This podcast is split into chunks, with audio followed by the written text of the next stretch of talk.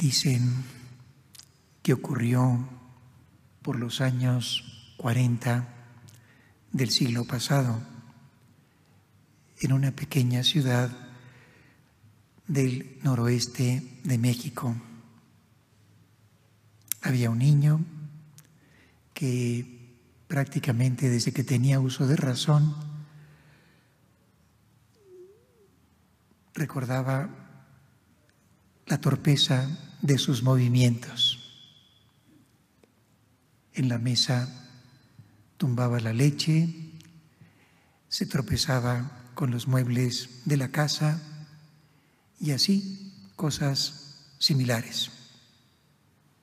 Un día la familia se reunió en la estación de ferrocarril. Iba a llegar un pariente de un viaje largo y varios tíos y primos se reunieron para recibirlo. Estaban conversando entre ellos amablemente cuando alguien dijo, miren, ya viene el tren. Como es comprensible, todos se alinearon y dirigieron la mirada pues a la línea del ferrocarril por donde vendría el tren.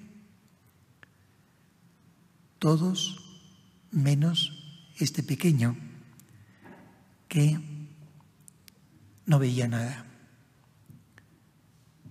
Cuando el tren se fue acercando y el niño no veía al tren, la familia le preguntó, bueno, pero, pero ¿cómo que no ves al tren? No lo veo. Una tía, una buena tía, tuvo una ocurrencia, se quitó sus lentes, se los puso al pequeño y aquel niño entonces pegó un grito de alegría. En ese momento cambió por completo su existencia. No veía, necesitaba lentes y no lo sabía. Me venía a la mente esta pequeña historia porque todos necesitamos conocernos personalmente y el conocimiento propio no es nada fácil. Los antiguos griegos, que conocían mucho de la condición humana, ponían en el conocimiento propio la base de la sabiduría. Es muy famosa la inscripción que había en el templo de Apolo en Delfos, donde se recordaba a todo el que entraba a aquel templo, conócete a ti mismo. Es la gran propuesta de Tales de Mileto, de Pitágoras, de Sócrates, conócete a ti mismo. En la Iglesia Católica en el cristianismo también se ha puesto mucho énfasis en ese conocimiento propio.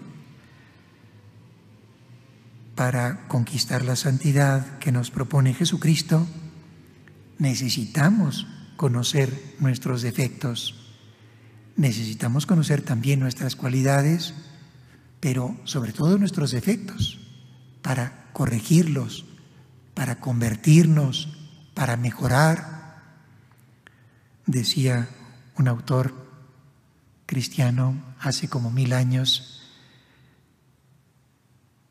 ante todo, conócete a ti mismo.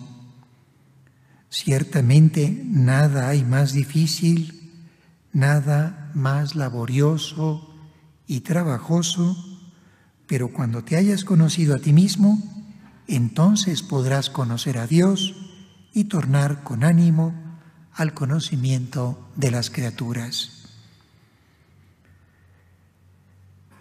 Si nos conocemos a nosotros mismos, podemos mejorar. Esta es la idea, así de sencilla.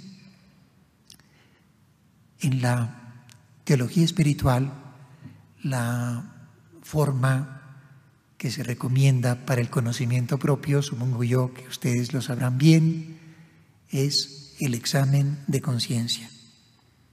Dedicar unos pocos minutos al final del día para hacer un balance sobre cómo estuvo nuestro día, qué nos salió bien, qué nos salió mal, qué podíamos haber hecho mejor.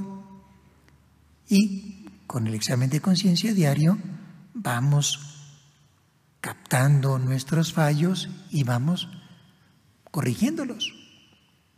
Decía San José María que un, un enemigo pequeño, tonto, pero eficaz es la falta de empeño en examinarse.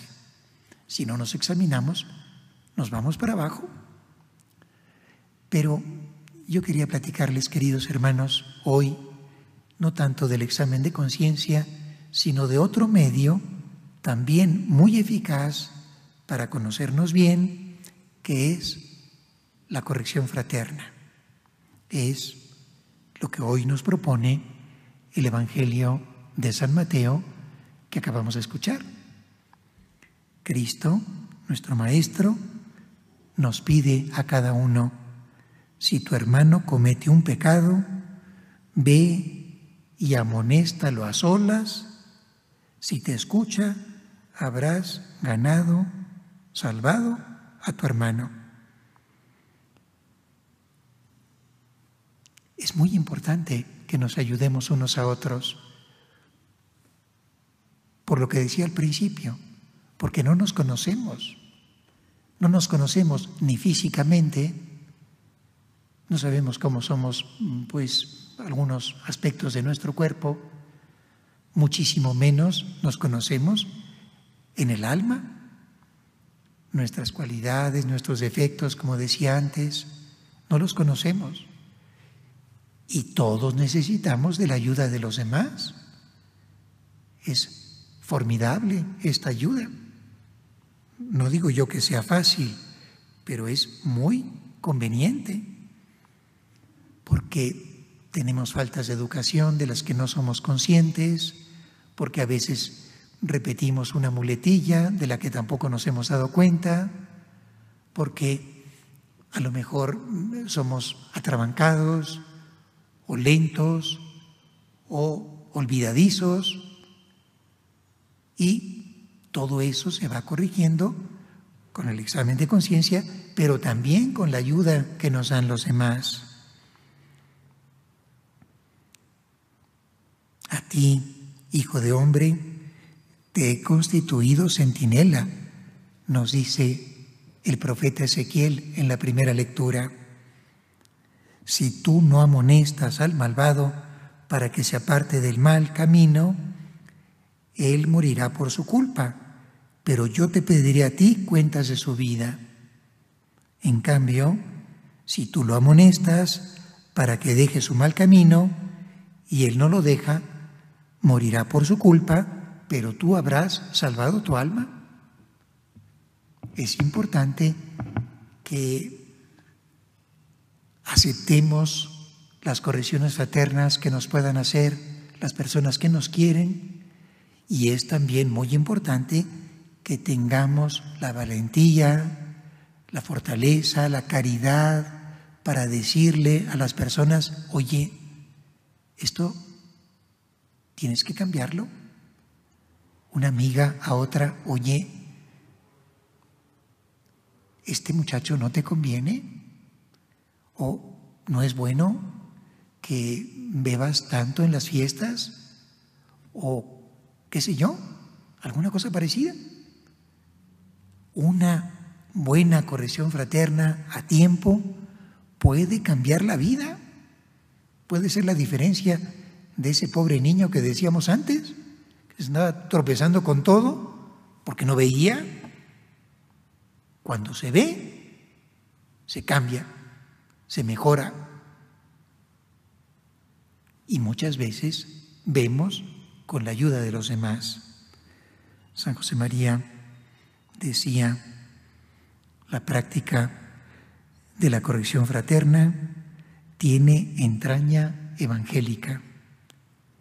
Es una prueba de sobrenatural cariño y de confianza. Agradecela cuando la recibas y no dejes de practicarla con quienes convives. Cuesta, claro que cuesta, pero hace mucho bien. Hace mucho bien a quien la recibe y hace mucho bien al que la hace.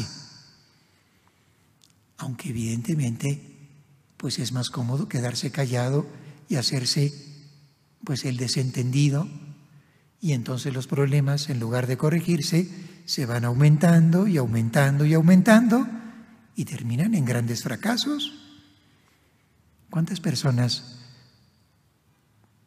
podrían haber evitado las adicciones si hubieran tenido un amigo, una amiga cerca que le dijera, oye, no está bien, cambia, corrígete, mejora en este punto. Si eso se hace con cariño, en el lugar adecuado, con las palabras adecuadas, para no lastimar, para no humillar, puede hacer un bien inmenso. Y ese bien Dios nos lo premia en esta vida y en el cielo. Yo lo que les quiero proponer es que ejercitemos la corrección fraterna, pero sobre todo que evitemos de modo terminante la murmuración. Cuando las cosas no se dicen a la cara, con nobleza, directamente, entonces empiezan a decirse a espaldas del interesado. Y se hace crítica y se burla, surgen las burlas y las, los chismes, mañana en Roma el Papa Francisco decía, con esas expresiones un poquito desgarbadas que tiene, que el chismorreo, esa palabra empleó, al menos en la versión que yo leí, el chismorreo es más grave que el COVID.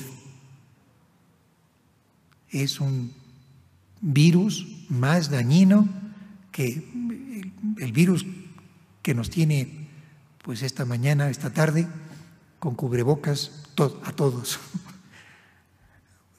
hace mucho daño decir las cosas a la espalda del que se está portando mal y al revés, decírselas a la cara, con cariño, con buen modo, con afecto, repito, puede cambiar una vida.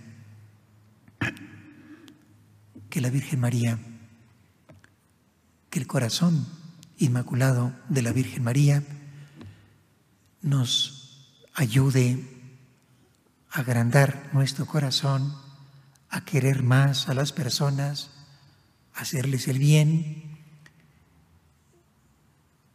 y también, cuando sea necesario, a corregirlas amablemente hacerles corrección fraterna.